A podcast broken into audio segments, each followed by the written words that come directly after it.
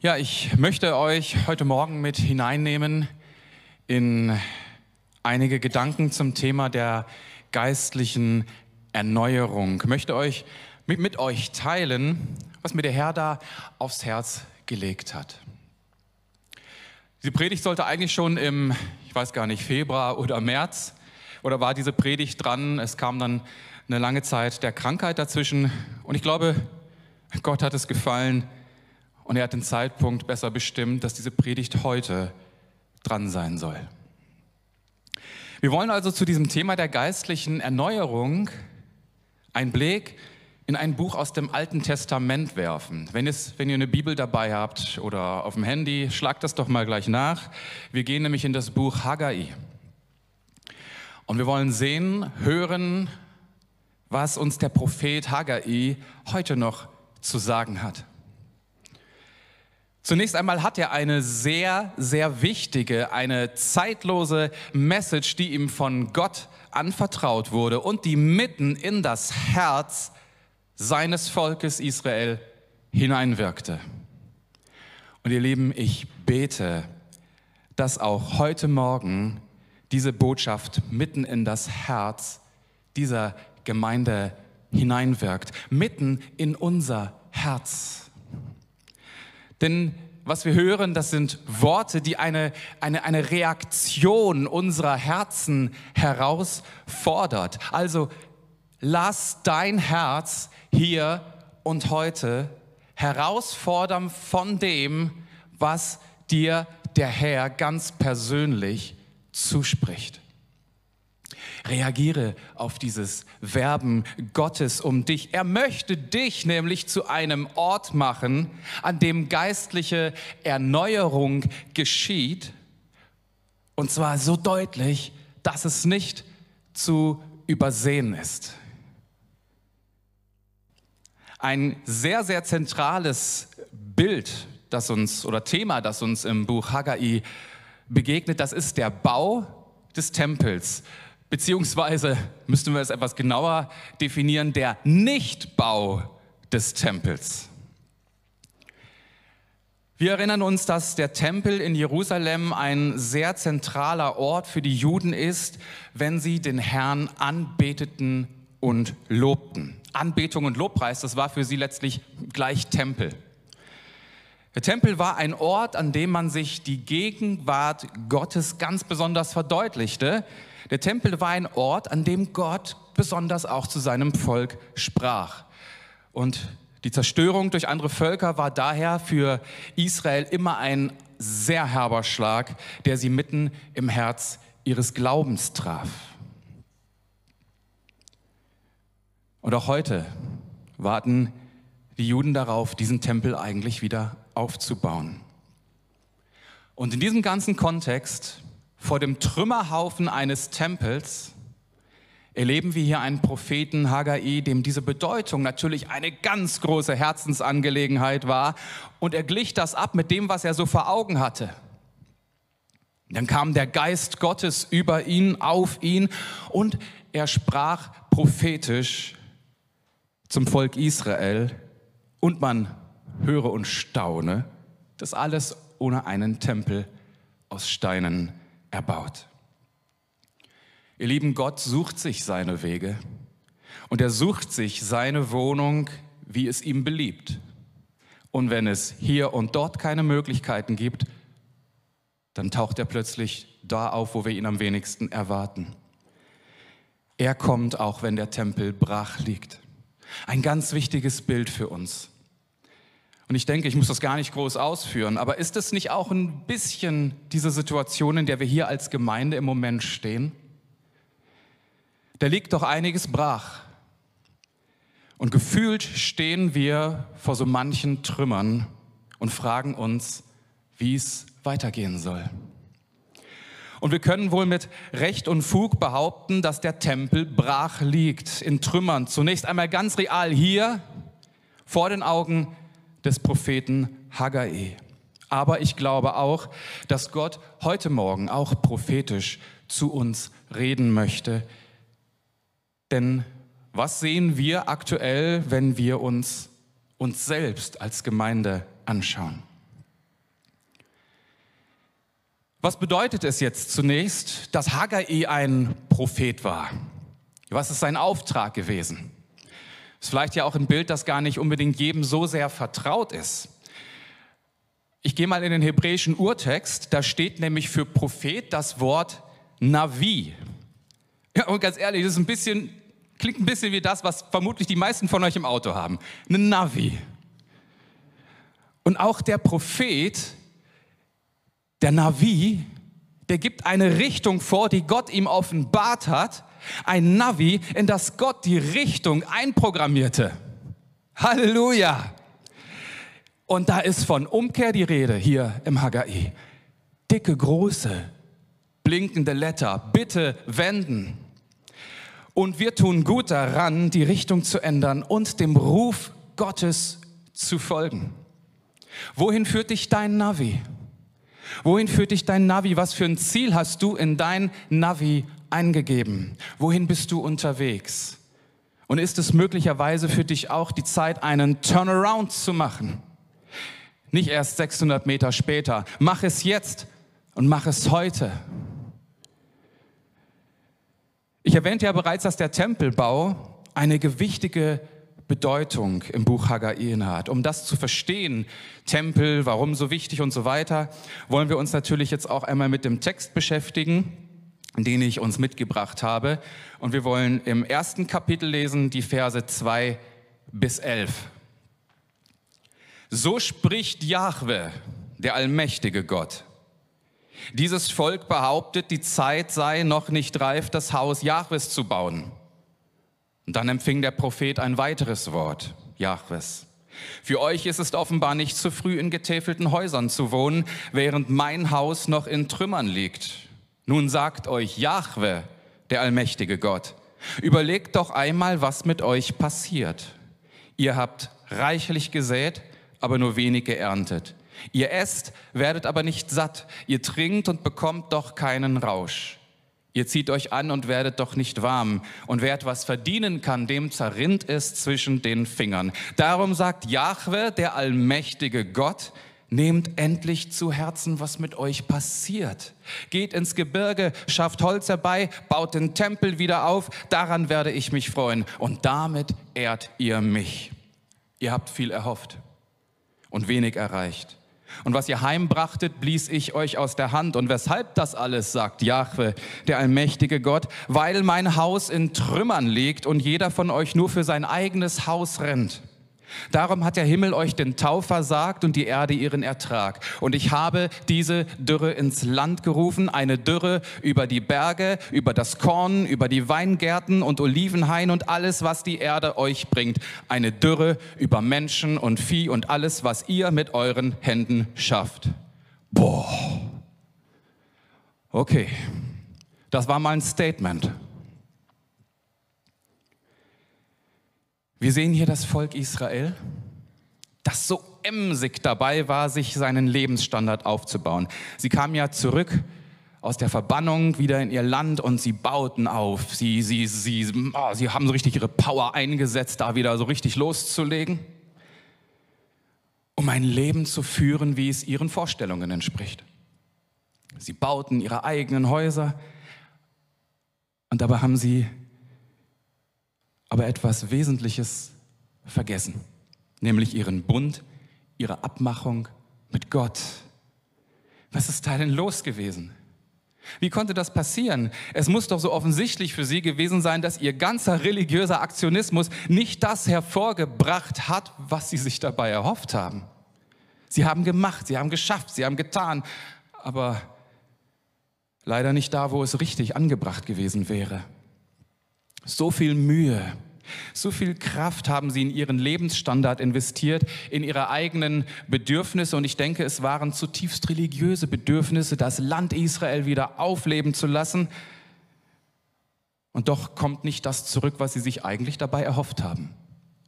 Da bleibt so eine Leere zurück, ein schales Gefühl.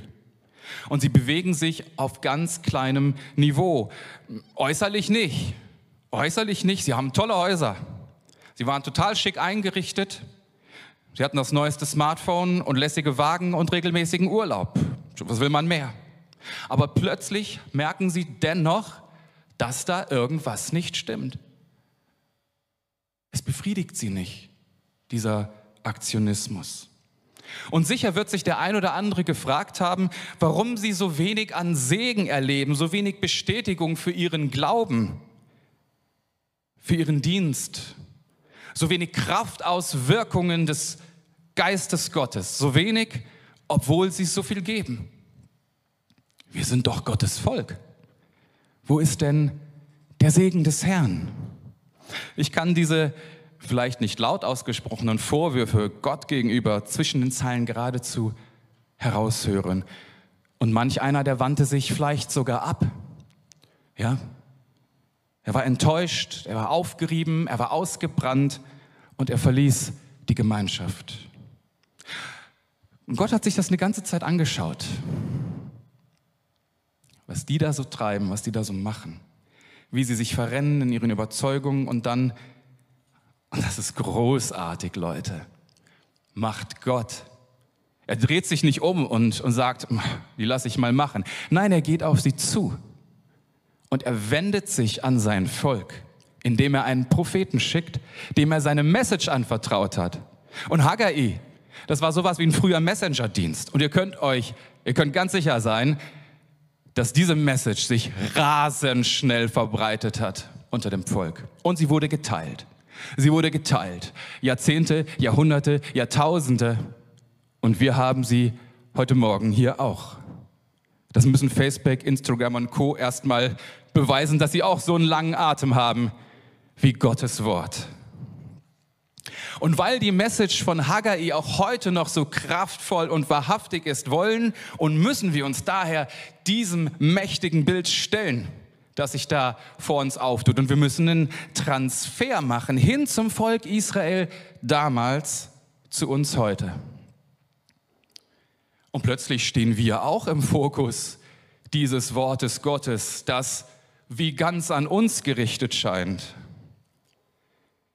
Liebe Philippus-Gemeinde, ich spreche uns, Vers 7 zu, nehmt euch zu Herzen, was mit euch passiert baut den Tempel wieder auf. Daran werde ich mich freuen und damit ehrt ihr mich. Gott lässt es nicht dabei, dass da was in Trümmern liegt.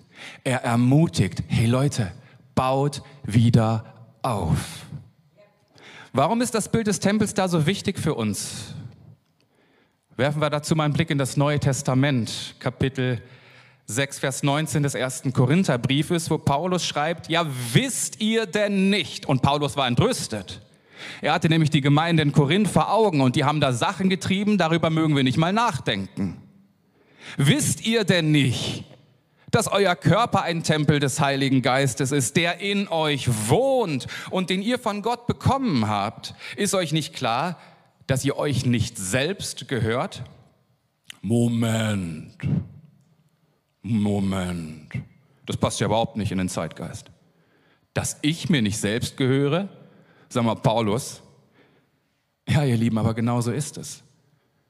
Wenn du mit Jesus unterwegs bist, gehörst du nicht dir selbst. Und jeder muss letztlich für sich entscheiden, welchem Geist er den Vorzug gibt. Dem Zeitgeist, also dem Geist der Welt oder eben dem Geist Gottes.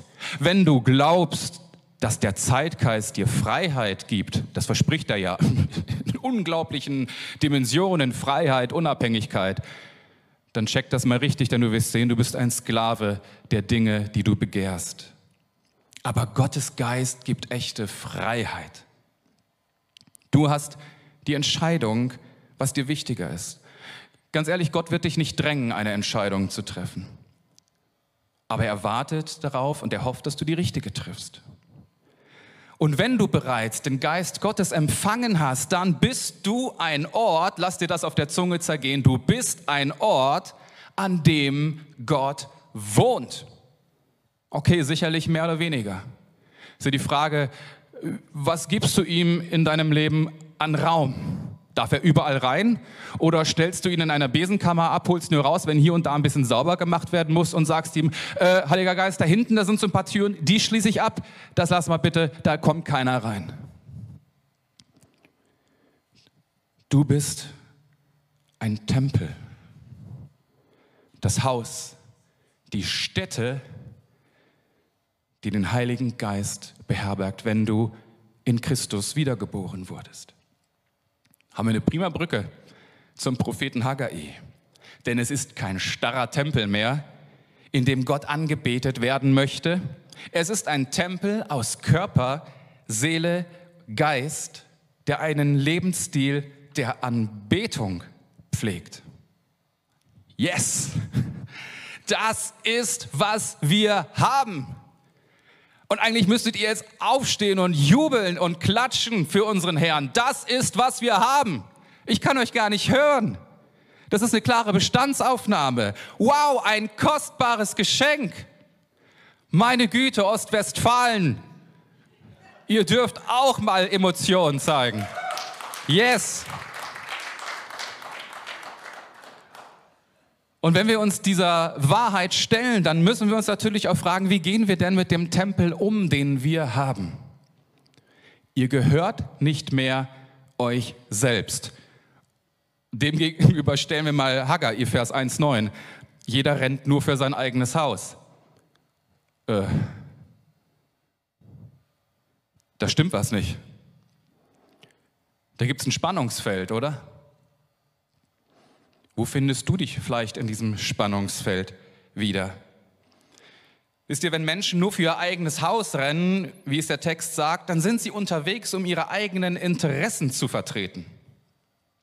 Ich habe ja wirklich viele Jahre auch im Außendienst gearbeitet und ich war für, also da unterwegs für dieses Unternehmen, habe seine Interessen vertreten, wollte einen Einfluss auf dem Markt und für dieses Unternehmen gewinnen. Das ist es, wenn Menschen tun, wenn sie für ihr eigenes Haus rennen, sprich für ihre eigenen Interessen mobil machen. Und Gemeindebau wird schwierig und bringt unweigerlich Konflikte hervor, wenn menschliche Interessen, das Streben nach Einfluss, Machtinteressen zu finden sind und vorherrschen können. Und Ihr Lieben, wir erleben ganz aktuell in unseren Tagen auch hier in der Gemeinde einige dieser Früchte, diese unguten Früchte, nämlich dass derartige Dinge wie Spaltungen, Uneinigkeit und auch die Unfähigkeit, einen gesunden Dialog zu führen, vorhanden sind.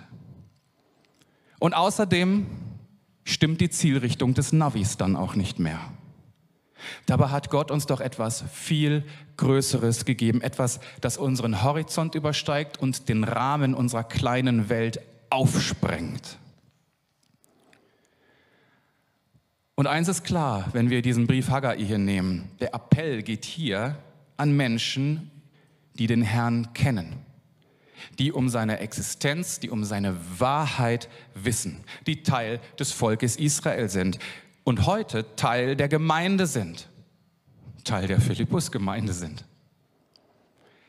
Er ist es doch, ihr Lieben, der Geheimnisse aufgeschlossen, der Wahrheiten offenbart, Berufungen zugesprochen, Segnungen zugeteilt und kraftvoll zugerüstet hat.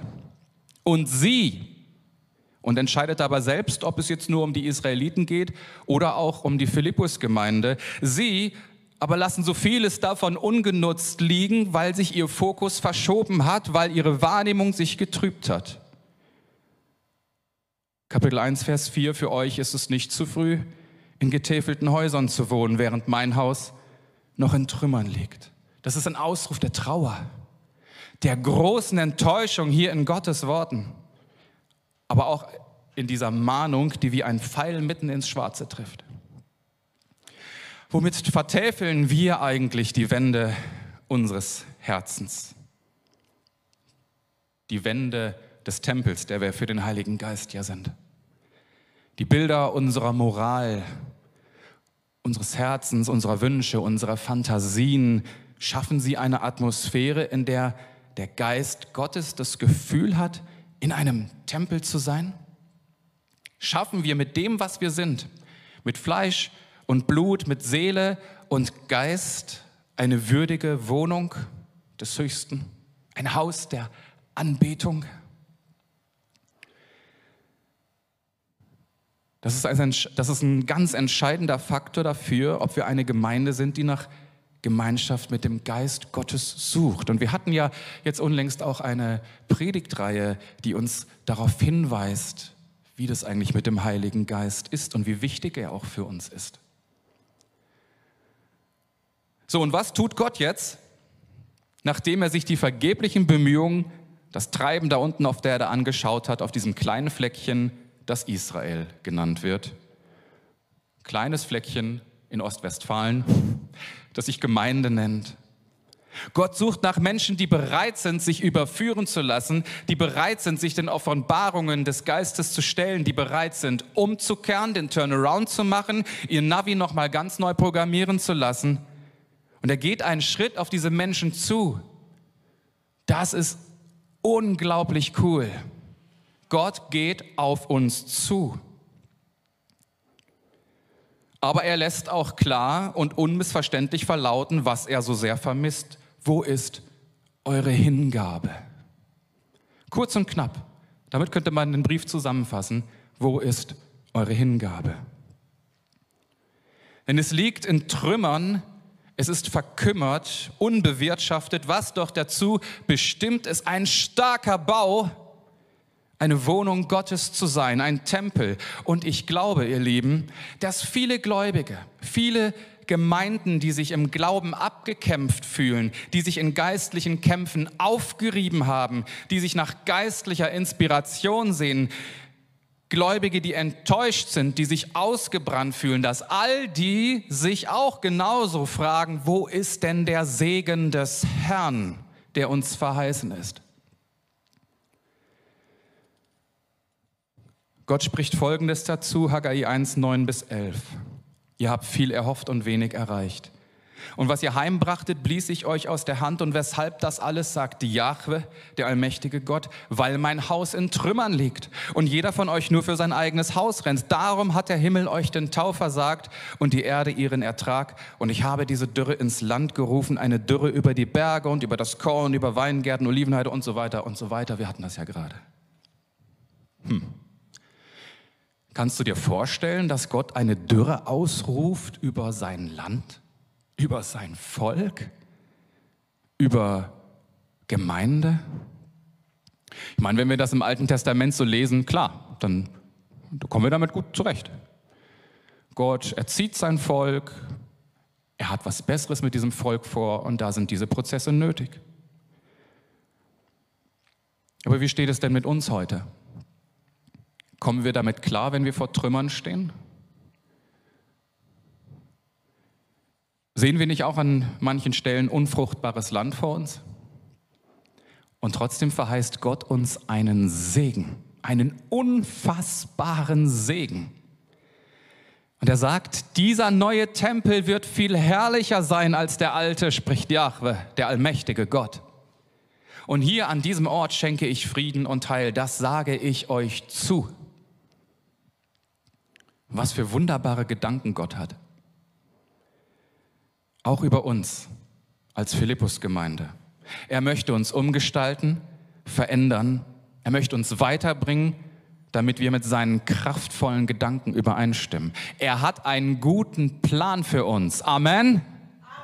Amen. Amen. Und das ist diese zeitlose Message von Haggai für die Menschen, die nach der Zielprogrammierung Gottes für ihr Navi fragen.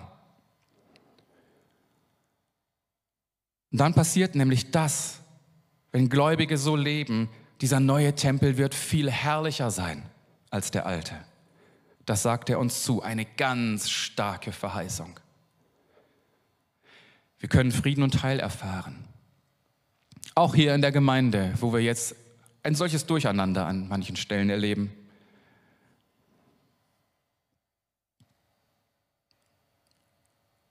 Und trotzdem steht auch diese Mahnung im Raum, überlegt doch einmal, was mit euch passiert.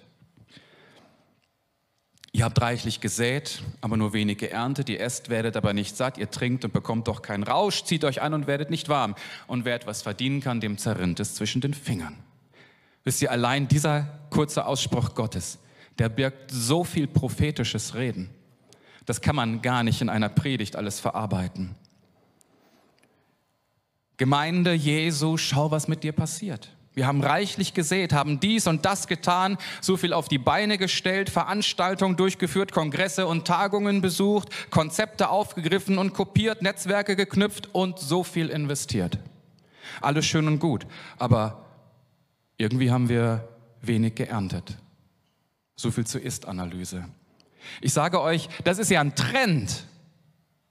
Das ist ein Trend, der uns zu denken geben sollte in der Welt.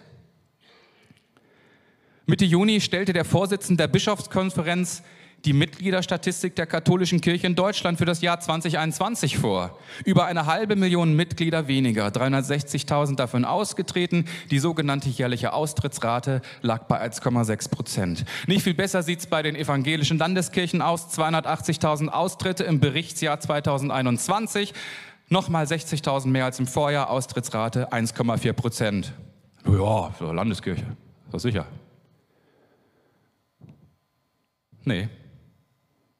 Und auch Kirchenkritiker aus dem intensiven Teil des christlichen Spektrums. Wusstest du, dass du ein intensiver Teil des christlichen Spektrums bist? Ich höre, das klingt schon ein kleines bisschen cool. Also, auch Kirchenkritiker aus dem intensiven Teil des christlichen Spektrums können mit ihrem Verweis auf die mangelnde Bibeltreue der Landeskirchen als vermeintlichen Hauptfaktor dieser Entwicklung nicht überzeugen. Denn auch Freikirchen wachsen in Summe so gut wie nicht. Ja, was wundern wir uns denn da, dass es uns genauso geht? Aber ganz offensichtlich läuft da was falsch in Gemeinde. Und das meine ich nicht nur in Philippus Gemeinde, ich meine überhaupt im Leib Jesu. Da läuft doch irgendwas falsch, zumindest in den westlichen Ländern. Wenn wir mal in den Orient gucken oder nach China, Südamerika, da ist was los, da brennt die Hütte. Durch den Heiligen Geist wohlgemerkt. Vielleicht liegt es daran, dass die Perspektive nicht mehr die richtige ist. Wir sollten schon noch mal selbstkritisch fragen. Denn das scheint ja auch Gott aufgefallen zu sein und das ein paar tausend Jahre vorher. Daher lässt er hier durch Haggai verlauten, ihr esst, werdet aber nicht satt. Ja, vielleicht, weil wir von zu vielen anderen Dingen um uns herum naschen und unseren Hunger nicht alleine bei Jesus stillen. Die Frage ist ja, womit wir tagtäglich unser Leben so füllen. Jesus sagt in Johannes 6:35, ich bin das Brot des Lebens. Wer zu mir kommt, wird nie mehr hungrig sein. Alles andere verursacht einen enormen Heißhunger und du willst immer mehr. Jesus ist der Ort, an dem dein Hunger wirklich gestillt wird. Versuch es besser nicht anderswo. Und Gott ruft weiter, ihr trinkt und bekommt doch keinen Rausch. Wie frustrierend ist das denn? Ja, äh, ich meine, hier geht es natürlich nicht, wir müssen das ja geistlich sehen. Also lass den Flachmann bitte stecken. Das ist kein Aufruf, sich zu betrinken, sondern es geht hier um was viel, viel Besseres. Wir haben den Geist Gottes, den Heiligen Geist bekommen. Die Ströme des lebendigen Wassers, von dem wir trinken können. Und doch haben wir keinen Rausch,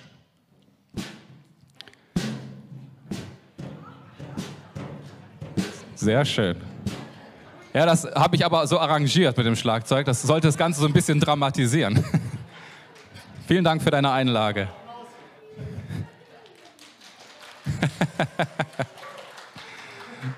Sehr cool. So, wir kriegen also keinen Rausch, wenn wir vom Heiligen Geist trinken. Liegt das vielleicht daran, dass wir Angst haben, die Kontrolle zu verlieren über unser Leben? Genau das ist es aber, was der Heilige Geist will. Dass wir loslassen, dass wir Kontrolle abgeben. Er will uns berauschen. Das geht aber nicht, wenn wir nur kleine, kontrollierte, sparsame Schlückchen nehmen. Funktioniert nicht. Der Heilige Geist ist ein nie endender Strom, der unseren Durst vollkommen stillen möchte. Und der uns vollkommen in die Abhängigkeit zum Herrn mitreißen will, Glaube nicht, dass du das kontrollieren kannst. Nein, lass dich vom Geist Gottes erfüllen. Epheser 5,18. Und Paulus wusste, wovon er spricht. Der war sowas von voll, also Heiligen Geist. Ne? Wenn dich der Heilige Geist erfüllt, dann verändert das ein Leben. Und es wird überraschen, es wird aber auch extrem herausfordern und dir eine ungeahnte Freiheit in all deinen Lebensumständen geben. Aber Gott ist noch nicht fertig. Er sagt, ihr zieht euch an und werdet doch nicht warm.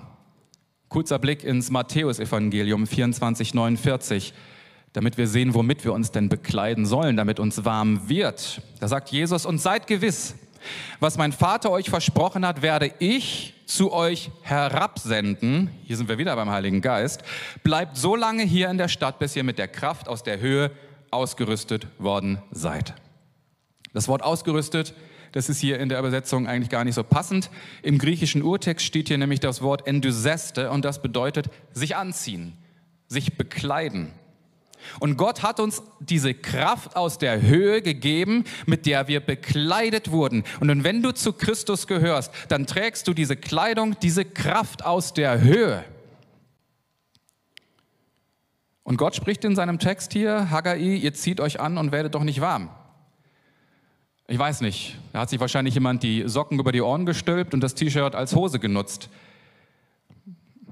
Da wird es nicht warm. Da stimmt vielleicht etwas mit unserer Beziehung zu dieser Kraft aus der Höhe nicht. Mit der Gemeinschaft zwischen uns und dem Heiligen Geist. Vielleicht haben wir diese Kraft nicht korrekt angezogen. Denn wenn der Geist Gottes uns ganz bekleiden kann und will, dann hat das immer Auswirkungen auf unseren Glaubensalltag, auf unser Gemeindeleben. Vielleicht ist das der Punkt, an warum immer wieder auch diese liebende Wärme oder wärmende Liebe des Heiligen Geistes an vielen Stellen nicht zu spüren ist. Ihr Lieben, der Heilige Geist drängt sich nicht auf, sondern er wartet darauf, dass wir ihn einladen. Einladen, die Zielrichtung unseres Navis zu übernehmen. Ich möchte hier ein ganz kleines äh, Bild euch wiedergeben. Das war vor ungefähr, bin mir nicht mehr sicher, zweieinhalb, drei Jahren. Ich war alleine zu Hause, meine drei Mädels waren unterwegs, die Kaninchen draußen im Auslauf, im Garten, Sonnenschein, ich war im Arbeitszimmer. Dann merkte ich, es wurde ein bisschen dunkel, frisches Lüftchen, regnete ein bisschen, gedacht, naja, die Kaninchen haben da ja noch ihren Schutz, die können dann in das Häuschen kriechen sondern wurde das aber immer mehr. Der Wind nahm zu, der Regen stärker und irgendwann dachte ich, so, ich sollte die Kaninchen vielleicht erst mal in den Stall zurückbringen. Wir waren unten im Garten und der Sturm brach los. Vielleicht kann sich der eine oder andere noch an dieses Unwetter erinnern. Es war ein unglaublicher Sturm. Vor mir zerlegte sich gerade der Auslauf. Kaninchen waren völlig verschreckt. Neben mir flog das Tomatenhäuschen durch die Gegend und rechts von mir wurde der Apfelbaum umgeknickt. So, Kaninchen in den Stall, ging wieder rein, schaute zur, zum Fenster wieder raus, sah mir das Trümmerchaos im Garten an. Das war enorm. Und dann spricht Gott zu mir. Und er sagt, siehst du diesen Apfelbaum? Mhm, kann ich sehen. So wie ich diesen Apfelbaum geknickt habe, werde ich dich knicken. Ihr könnt euch nicht vorstellen, was da in einem vorgeht, wenn man das gesagt bekommt. Und ich hatte zwei Möglichkeiten. Nö, lass mich, ich führe mein eigenes Leben. Aber ich habe gesagt, okay Herr, tu das, denn ich weiß, dass es gut ist und dass du etwas Kraftvolles, Neues bewirkst, wenn du mich knickst. Ja, und was soll ich sagen? Ich durfte in den letzten drei Jahren erleben, was das heißt, geknickt zu werden niedergerissen zu werden. Und wie heißt es so schön? Einen,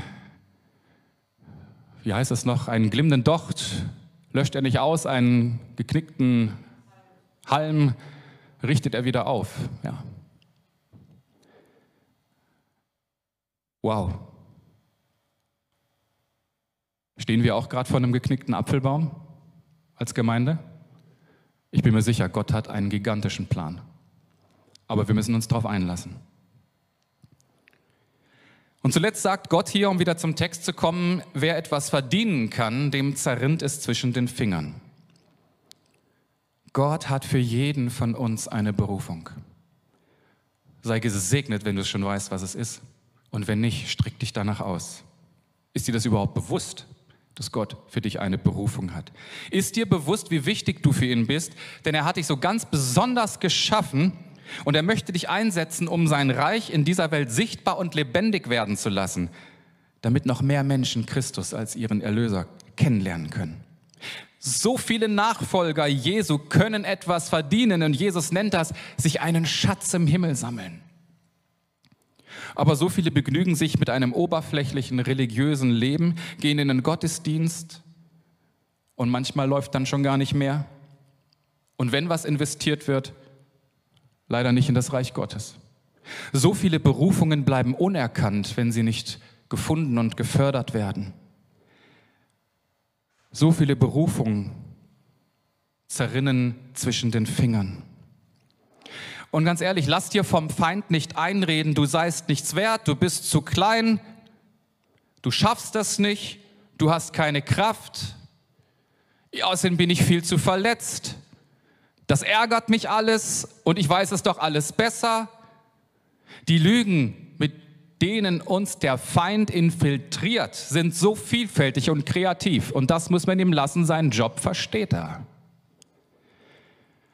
Gott sieht so viel mehr in dir, etwas Heiles, etwas Gutes. Das hat er da auch schon hineingelegt. Und er möchte nichts lieber, als dass du in diese Bestimmung und Berufung kommst. Und ich ermutige dich ganz eindringlich.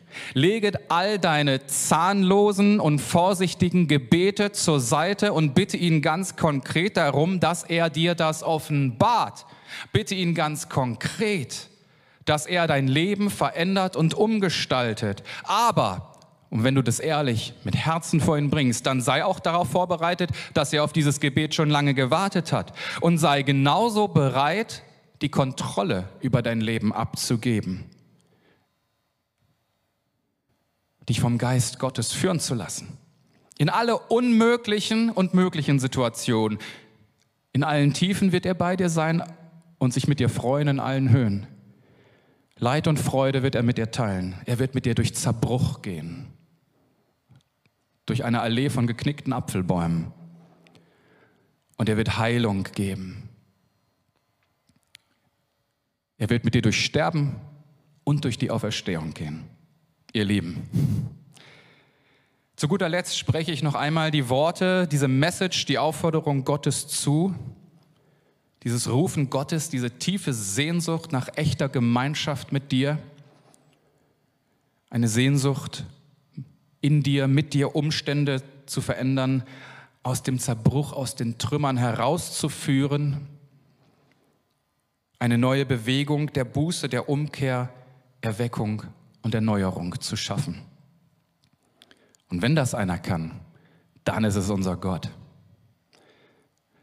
Nehmt euch zu Herzen, was mit euch passiert. Baut den Tempel wieder auf. Daran werde ich mich freuen. Und damit ehrt ihr mich. Amen. Ihr Lieben, wir gehen jetzt als Gemeinde ja, wie wir schon gehört haben, in eine dreiwöchige Pause. Nutz doch die Zeit. Nutz die Zeit, darüber nachzudenken, über das, was Gott uns heute Morgen sagen möchte, um ihm wieder ganz neu zu begegnen, etwas Neues entstehen zu lassen. Und ich möchte dich auch ermutigen, wenn du gleich das Bedürfnis hast, dann lass uns gemeinsam miteinander beten. Lass mich dich segnen. Ich möchte dir da gerne auch zur Seite stehen in diesem Prozess. Und ihr Lieben, jetzt wart ihr sehr tapfer. Ich habe ein bisschen überzogen, aber wir haben ja auch drei Wochen keinen Gottesdienst. Eigentlich hätte ich noch länger predigen müssen. Lasst uns aufstehen und gemeinsam beten.